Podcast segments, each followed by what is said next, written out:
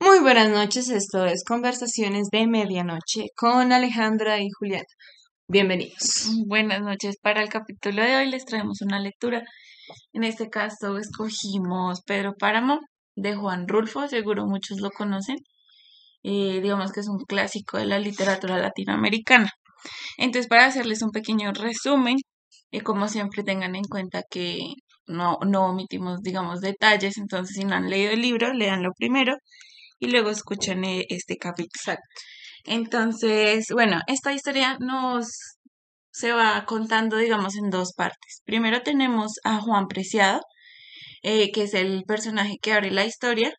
Eh, nos cuenta que su mamá acaba de morir y que justo antes de morir le, le pide el favor de ir a buscar a su padre, que se llama Pedro Páramo, que vive en Comala y que le haga pagar por todo lo que, digamos, no les dio cuando, pues cuando ya estaba viva y necesitó, pues, ayuda de económica. Eh, y entonces, bueno, él le promete que va a ir a, a Comala y así lo hace. Eh, él llega a Comala, se encuentra con un, un arriero que va por el mismo camino y le indica que el pueblo que se ve adelante es precisamente Comala y le dice que se que busque a doña Eduviges, que es como una posadera, para dormir esa noche. Eh, le dice que él también es hijo de Pedro Páramo y, y le dice que todo lo que se ve, el terreno que se ve al fondo, que se llama la Media Luna, le pertenece a Pedro Páramo.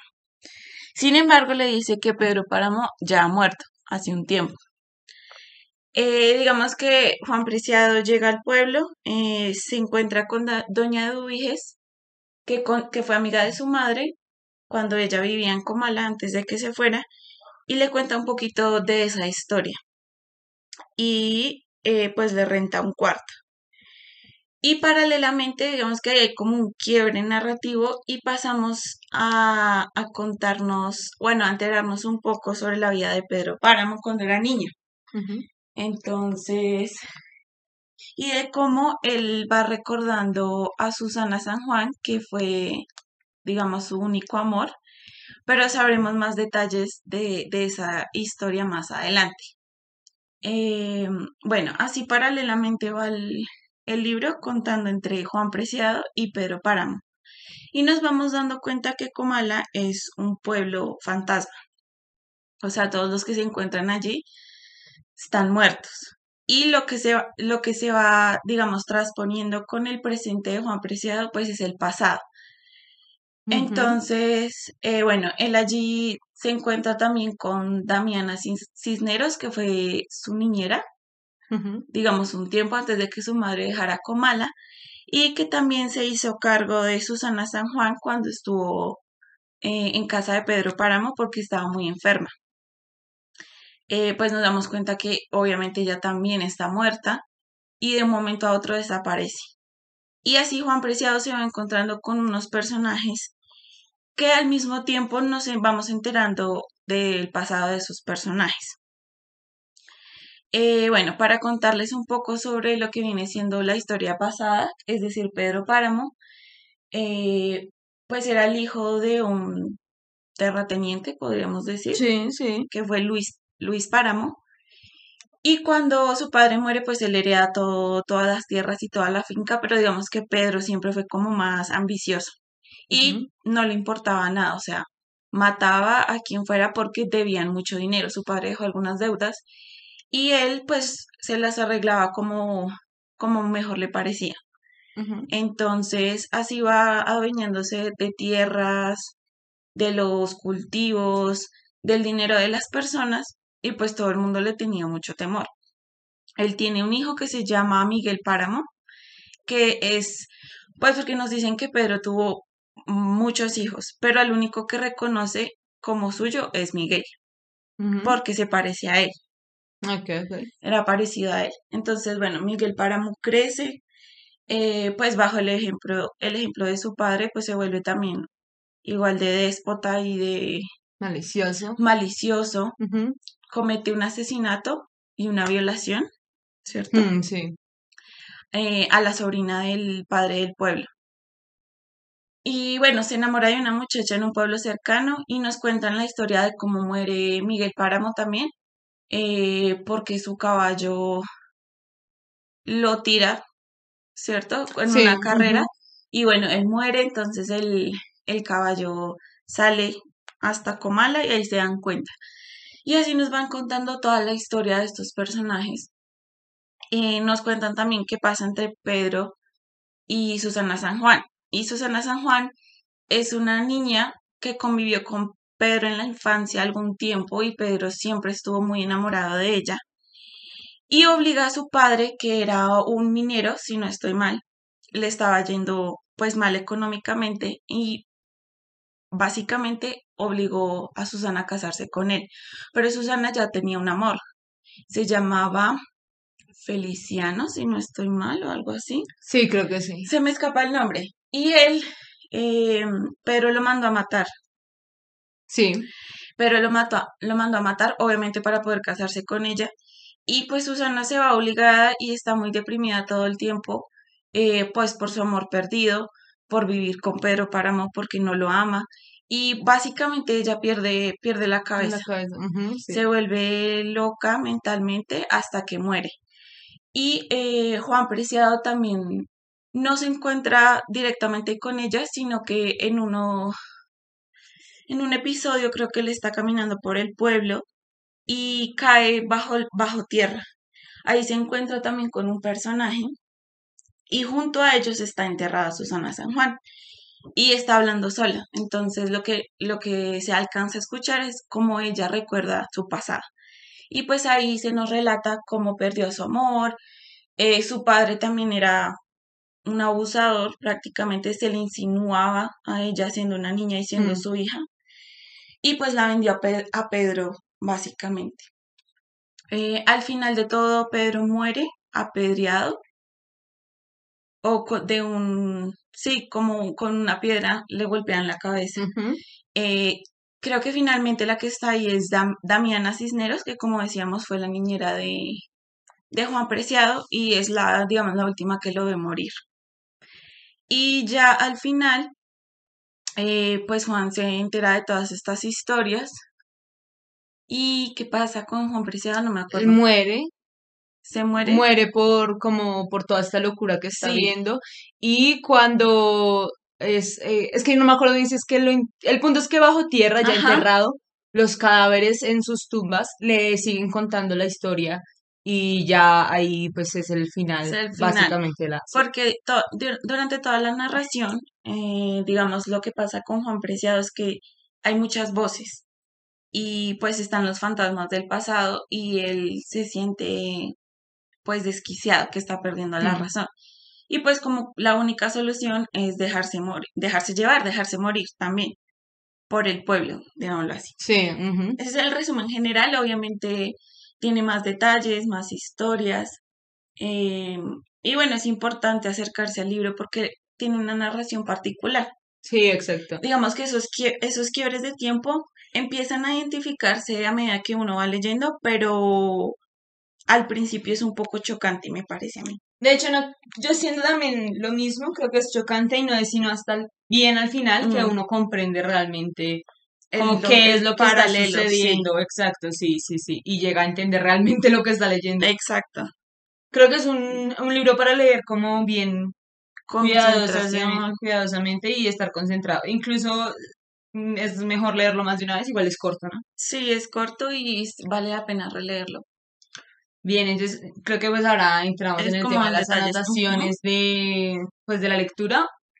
Quiero decir que yo encuentro incluso que ahí pensaría yo que empieza realmente el boom latinoamericano. No sé si estaría hablando de un periodo mucho más atrás de lo que realmente es, pero considero que sí lo, que sí, yo sí Sí. sentiría que es un punto clave, en especial porque usa una narrativa novedosa. O sea, siento que es una lectura novedosa Claro. y pues es latinoamericano, ¿no? Sí, básicamente. También siento que hay una similitud entre Gabriel García Márquez y él, en especial por todo esto que es como un pueblo, la forma en que se escribe, Ajá. los recursos, incluso porque cuando describe cómo es el pueblo, que él dice que es muy caliente, sí. siento que es un- hay muchas similitudes en cómo Eh, diría Gabriel García Márquez. sí.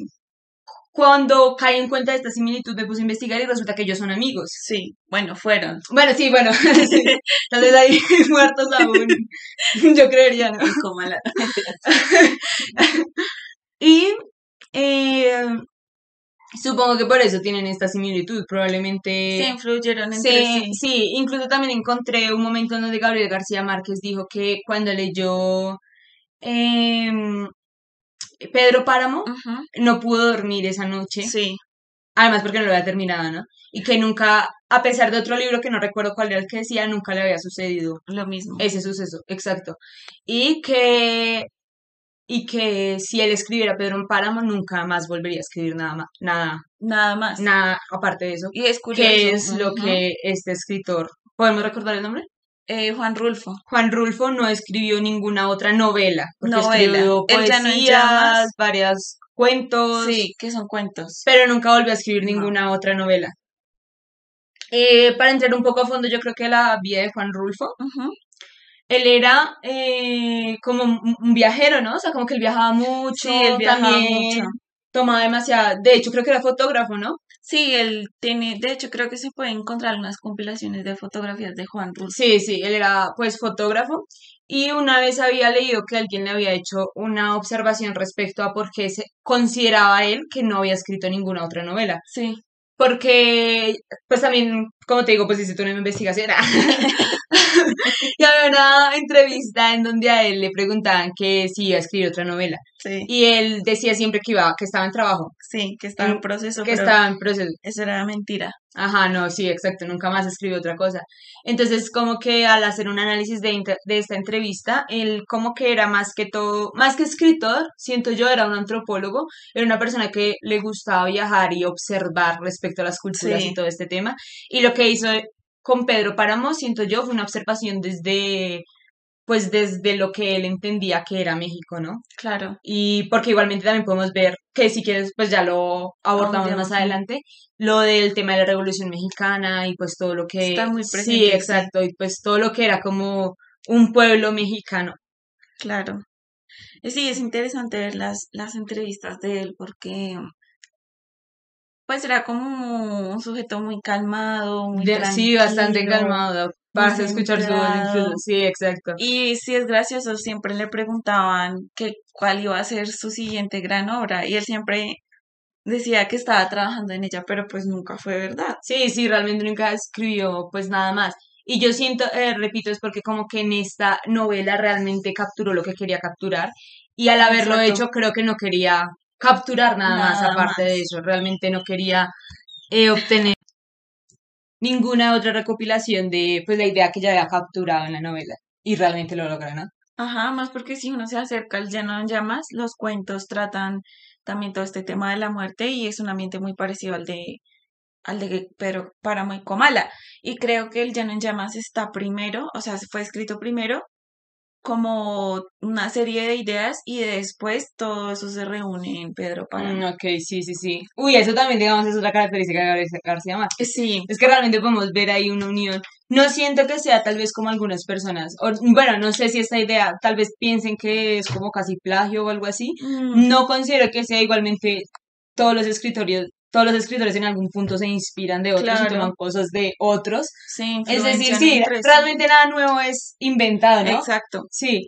Entonces, pues tiene sentido que si admiraba tanto a, A Juan Rulfo. a Juan Rulfo, pues usara esos mismos Claro. recursos. De pronto le molesta a algunas personas, yo creo, y es que a Juan Mm, Rulfo no se lo incluye entre los grandes autores del boom latinoamericano, como tú Sí, mencionabas.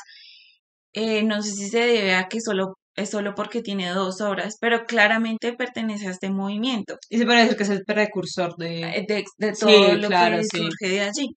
Pero pues digamos que eso ya no es culpa del autor, sino de quien define el boom latinoamericano y quien hace, digamos, la lista de los autores que Sí, sí, pertenecen a ese exacto, exacto, movimiento. sí.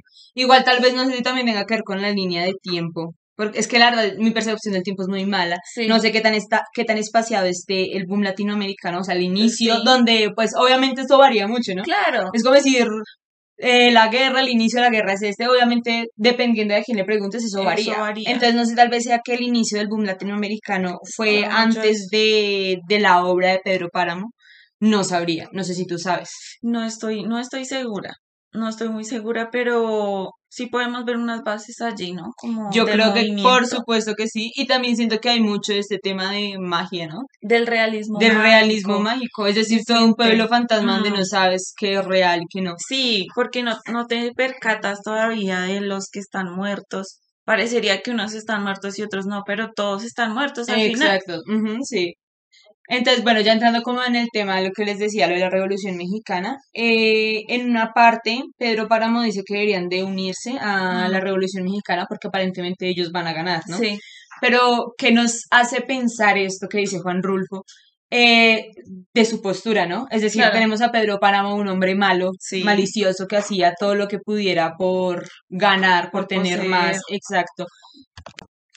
Y pues luego lo vemos que dice que hay que apoyar la Revolución, Revolución. Mexicana. Entonces, ¿qué podemos pensar de la postura que tenía Juan Rulfo de pues la Revolución Mexicana? sí. Yo supondría que mm, para él no era exactamente algo bueno. Bueno. Es decir, tal vez él pensaba este movimiento al inicio era algo positivo que iba a ayudar, Sí. pero lamentablemente después de que varias personas se integraron a lo que es la Revolución Mexicana, esto Se pues dañó. se dañó, Se exacto. tergiversó también. Exacto, sí. Entonces simplemente eran eh, terratenientes que simplemente querían ser dueños de sus propias tierras y pues es lo que podemos ver que era lo que quería Exacto. Pues Pedro Páramo.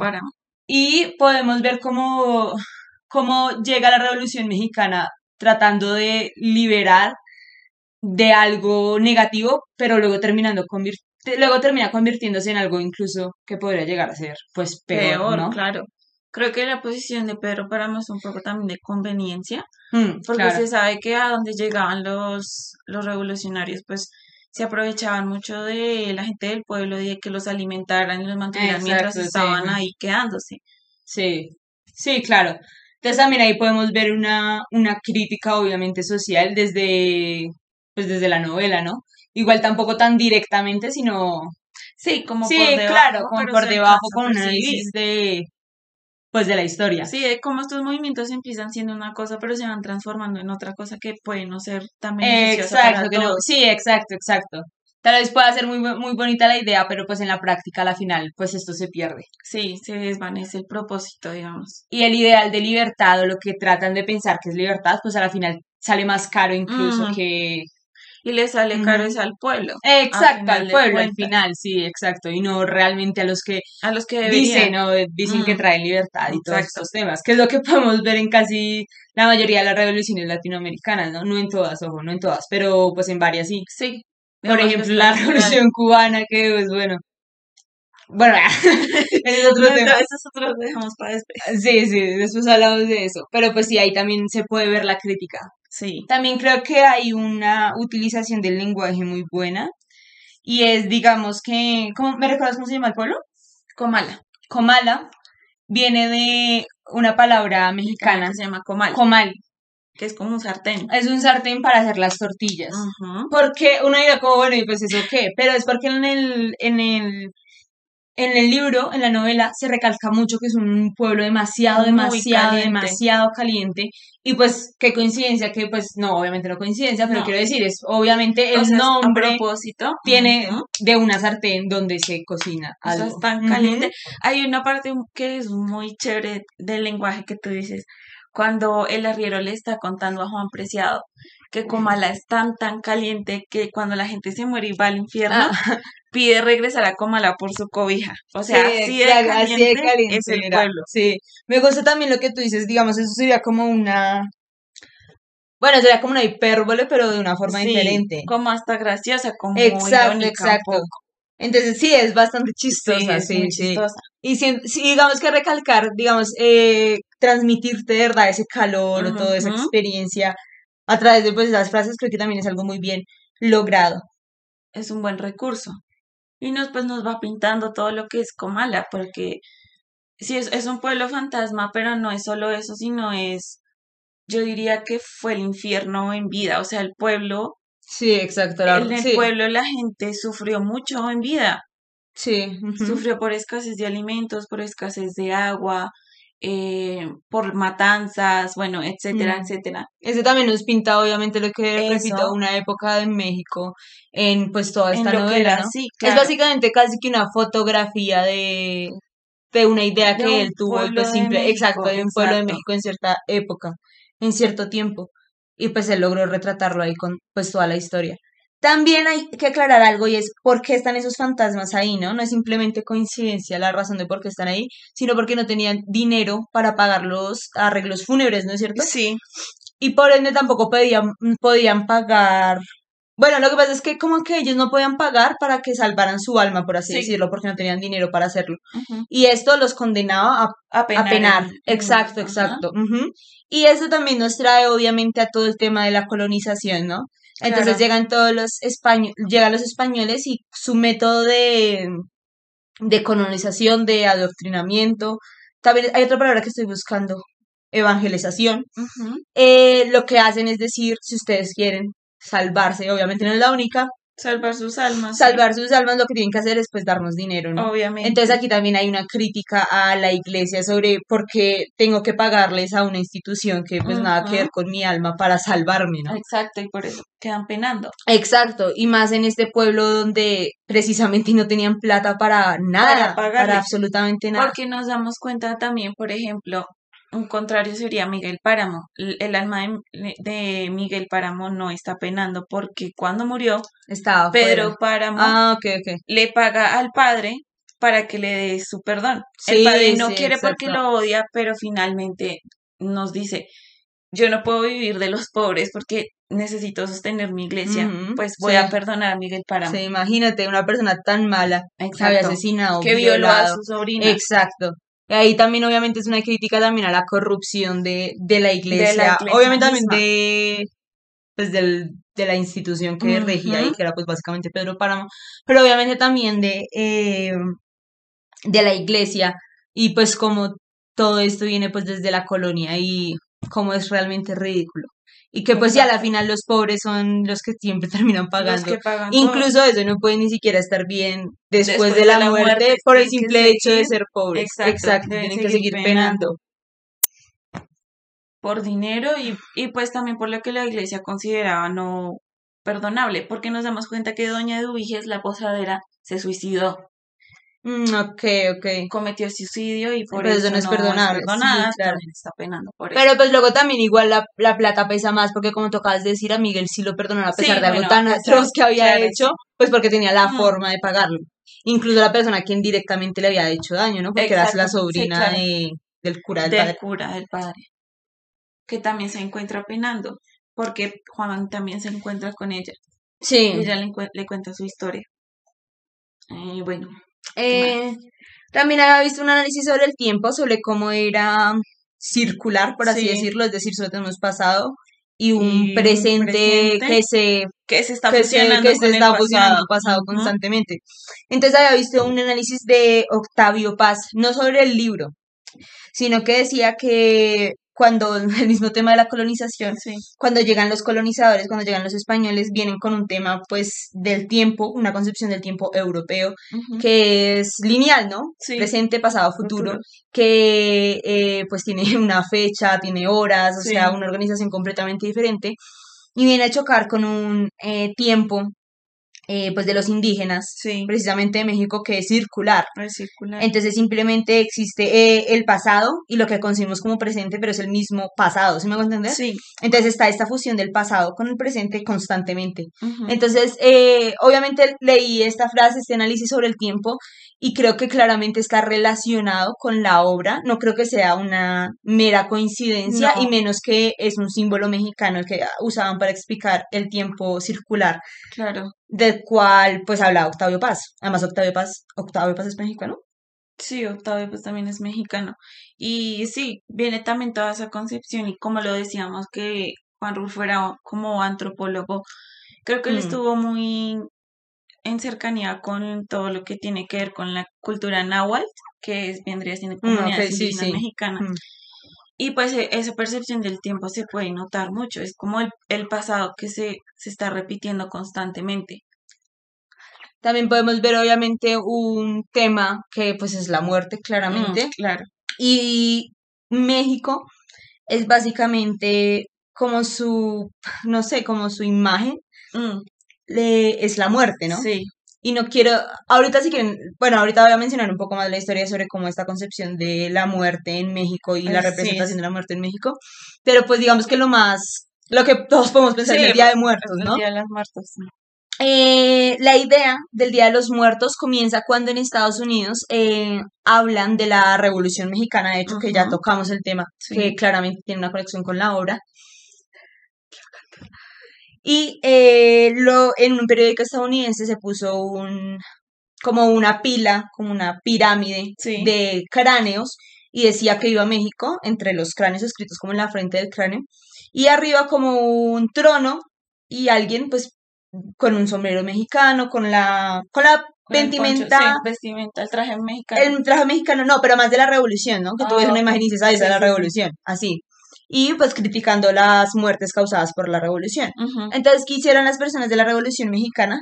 Eh, los representantes, lo que hicieron fue utilizar eh, la representación de la muerte como algo positivo. Como saben que pues somos mexicanos y no nos da miedo la muerte. Sí, Esto para hacer que más personas entraran a la revolución sin miedo a la muerte y pues dieran su vida por la revolución, por sí, la por libertad, la ¿no? Que como vemos esto no era completamente Sí, cierto y no funcionaba de esta manera. Entonces, ¿qué es lo que hacen? Utilizar este símbolo de la muerte como algo propio, apropiarse de este símbolo.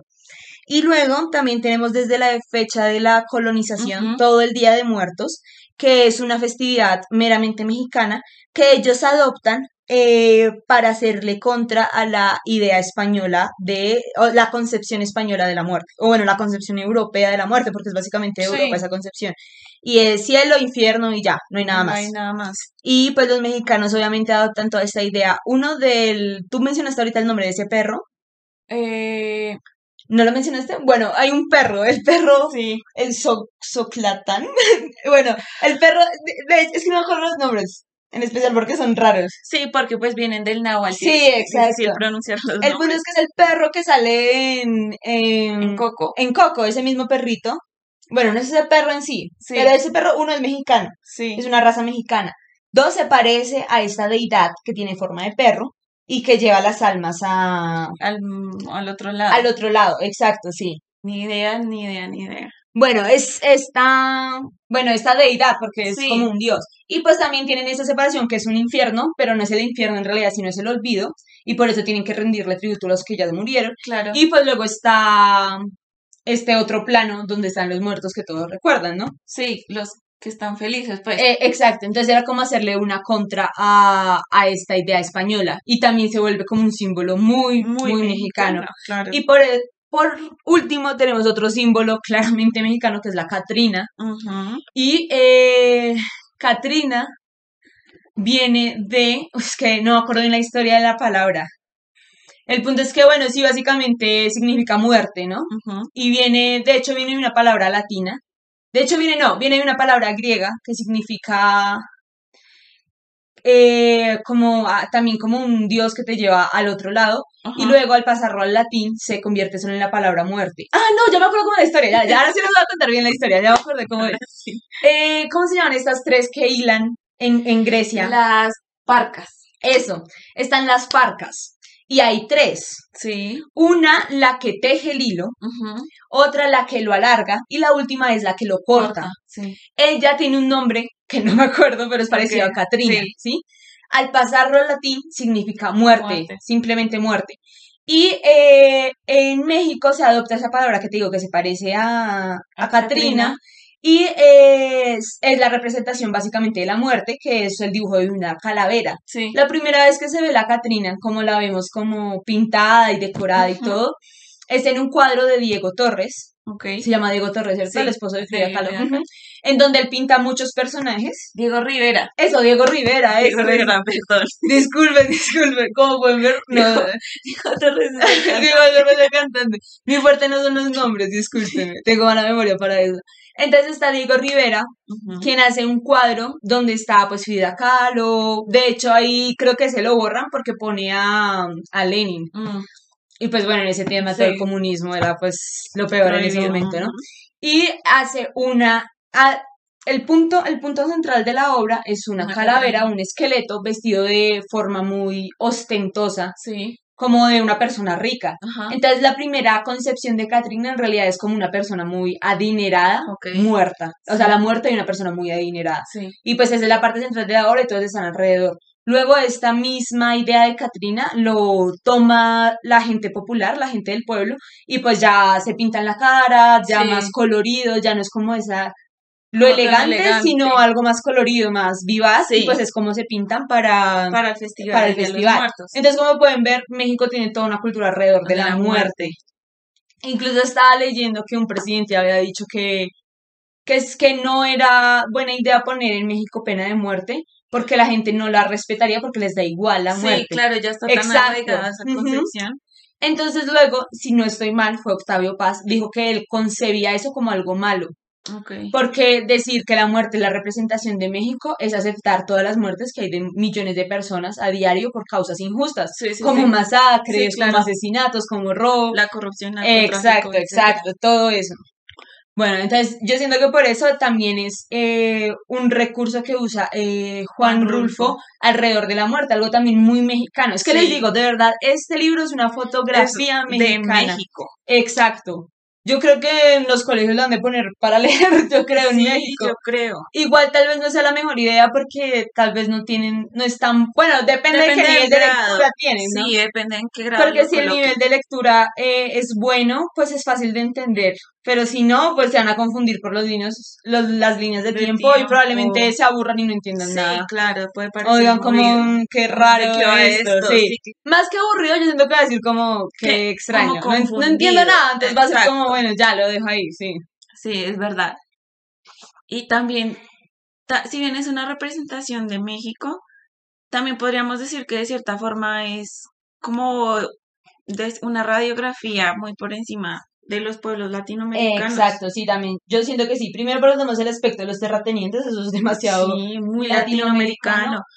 Lo que sufre el pueblo. lo que sufre el pueblo, la pobreza, la escasez, eh, la apropiación de tierras, Exacto. que pues es algo que aún vemos hoy en día.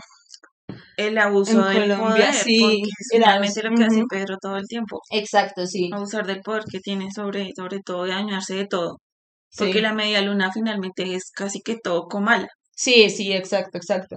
Entonces sí, lo que tú dices puede ser una representación clara de Latinoamérica. Esa es la razón de por qué podría entrar en el boom latinoamericano, ¿no? Sí, sea, representa lo que los pueblos latinos han tenido que sufrir. Por eso también podemos ver una conexión entre lo que escribe Gabriel García Márquez, que describe de pueblos colombianos, con lo que escribe. Juan Rulfo, que es un pueblo, que es un pueblo Pueblo mexicano. mexicano. Y pues hay una conexión que uno puede ver claramente desde el tema del calor, desde la pobreza y todo eso. Más que, o sea, digamos que sí, obviamente los recursos literarios son muy parecidos sí, y la forma de escribir también son parecidos, sino también la similitud y eso también lo hace entender a uno de que no hay una diferencia tan grande entre algunos pueblos latinoamericanos. Exacto. Pues porque no, o sea, atañen los mismos problemas, el abuso del, del poder, la iglesia que siempre está ahí en conjunto. Exacto, sí, Eso porque después de todo el- Exacto, aquí también hubo una colonización española y eh, hubo los mismos temas y los Eh, mismos- las mismas problemáticas. Y pues quien finalmente sostiene la iglesia, el diezmo, pues a duras penas, obviamente Sí, reciben sí. dinero de otras partes. Exacto. Y pues ahora también la corrupción, digamos que por votos y todo eso, que no es un tema que se toque, pero pues digamos que acá lo podemos sacar a Eh, colación, ajá, que también hace parte de la corrupción de la iglesia que podemos ver hoy en día. exacto. Pues mm, quedó como cortico, pero Pero sustancioso, ¿no crees? Pues igual es un libro corto, ¿no? sí, es un libro corto. Igual le pueden echar un ojo al Llana en Llamas, que también es muy interesante. Pues si no leo, podría leerlo. A Eh, leerlo. sí, los cuentos son buenos. Todos también como alrededor pues del, de la muerte y, y pues todo lo que se trata en, en Pedro Páramo. Ah, bueno, que- quiero agregar otra cosa y es la definición de ilusión, ¿no? Como podemos ver, todo este pueblo, todo lo que está viendo Juan Preciado es una ilusión, ¿no? Sí, Eh, eh, hay dos definiciones de ilusión, ¿no? Algo que no es real, algo que se ve, que se puede tomar como realidad, bueno, como verdad, pero no es real. sí, Y la segunda definición es algo que tiene la esperanza que sea. sí, Entonces, podemos ver que estas dos definiciones de ilusión se pueden ver claramente en el libro, ¿no? sí. Uno, eh, podemos ver todo lo que él cree que es verdad que está viendo, Sí. pero constantemente nos demuestran que no que es no real, es real. que son espíritus o simplemente, porque bueno, tampoco es otra cosa que se aclare. Bueno, sí se aclara porque es el pasado, si saben el pasado es porque son reales de cierta forma. Claro. Pero sea, nunca decir, aclara que él está alucinando o si Sí. está volviéndose loco. sí, una cuestión de ahí. Comala existió, obviamente, tiene toda esta historia. Sí, La pregunta es, ¿sigue existiendo una vez que Juan Preciado muere también o desaparece con él? ¿Sí me hago sí, sí, entiendo, entiendo lo que, lo que quieres decir. Y también está eh, lo de la esperanza que pues que sea, ¿no? Porque igual existe lo que tú dices. En este punto, cuando él está yendo, existe, ¿no? Existe, ahí está. Y pues todas las personas, de hecho es una palabra que se usa, que utilizan varios, en varias conversaciones, todo el tema de la esperanza, ¿no? Los, ambas hablan de las esperanzas que tenían. Sí, Entonces también es un, un tema que se toca ahí y creo que, obviamente yo no digo como que él busca en el diccionario y vio la palabra ilusión, sino quiero decir que la palabra ilusión, que es todo lo que está viendo Juan Rulfo, se puede ver en ambas definiciones que da el diccionario. Hay otras dos definiciones, pero pues esas no, no se incluyen ahí, esas son las dos primarias que se ven. claro, sí. Y representan pues todo lo que es Comala. Exacto, exacto. Entonces, pues ya saben, vayan a mirarlo, Y nos, nos nos, qué nos tal les cuentan parece. qué tal les parece y pues, si- Y si tienen recomendaciones para capítulo de lectura, pues también pues sí, déjenla. déjenla. Entonces, hasta la próxima. Pues es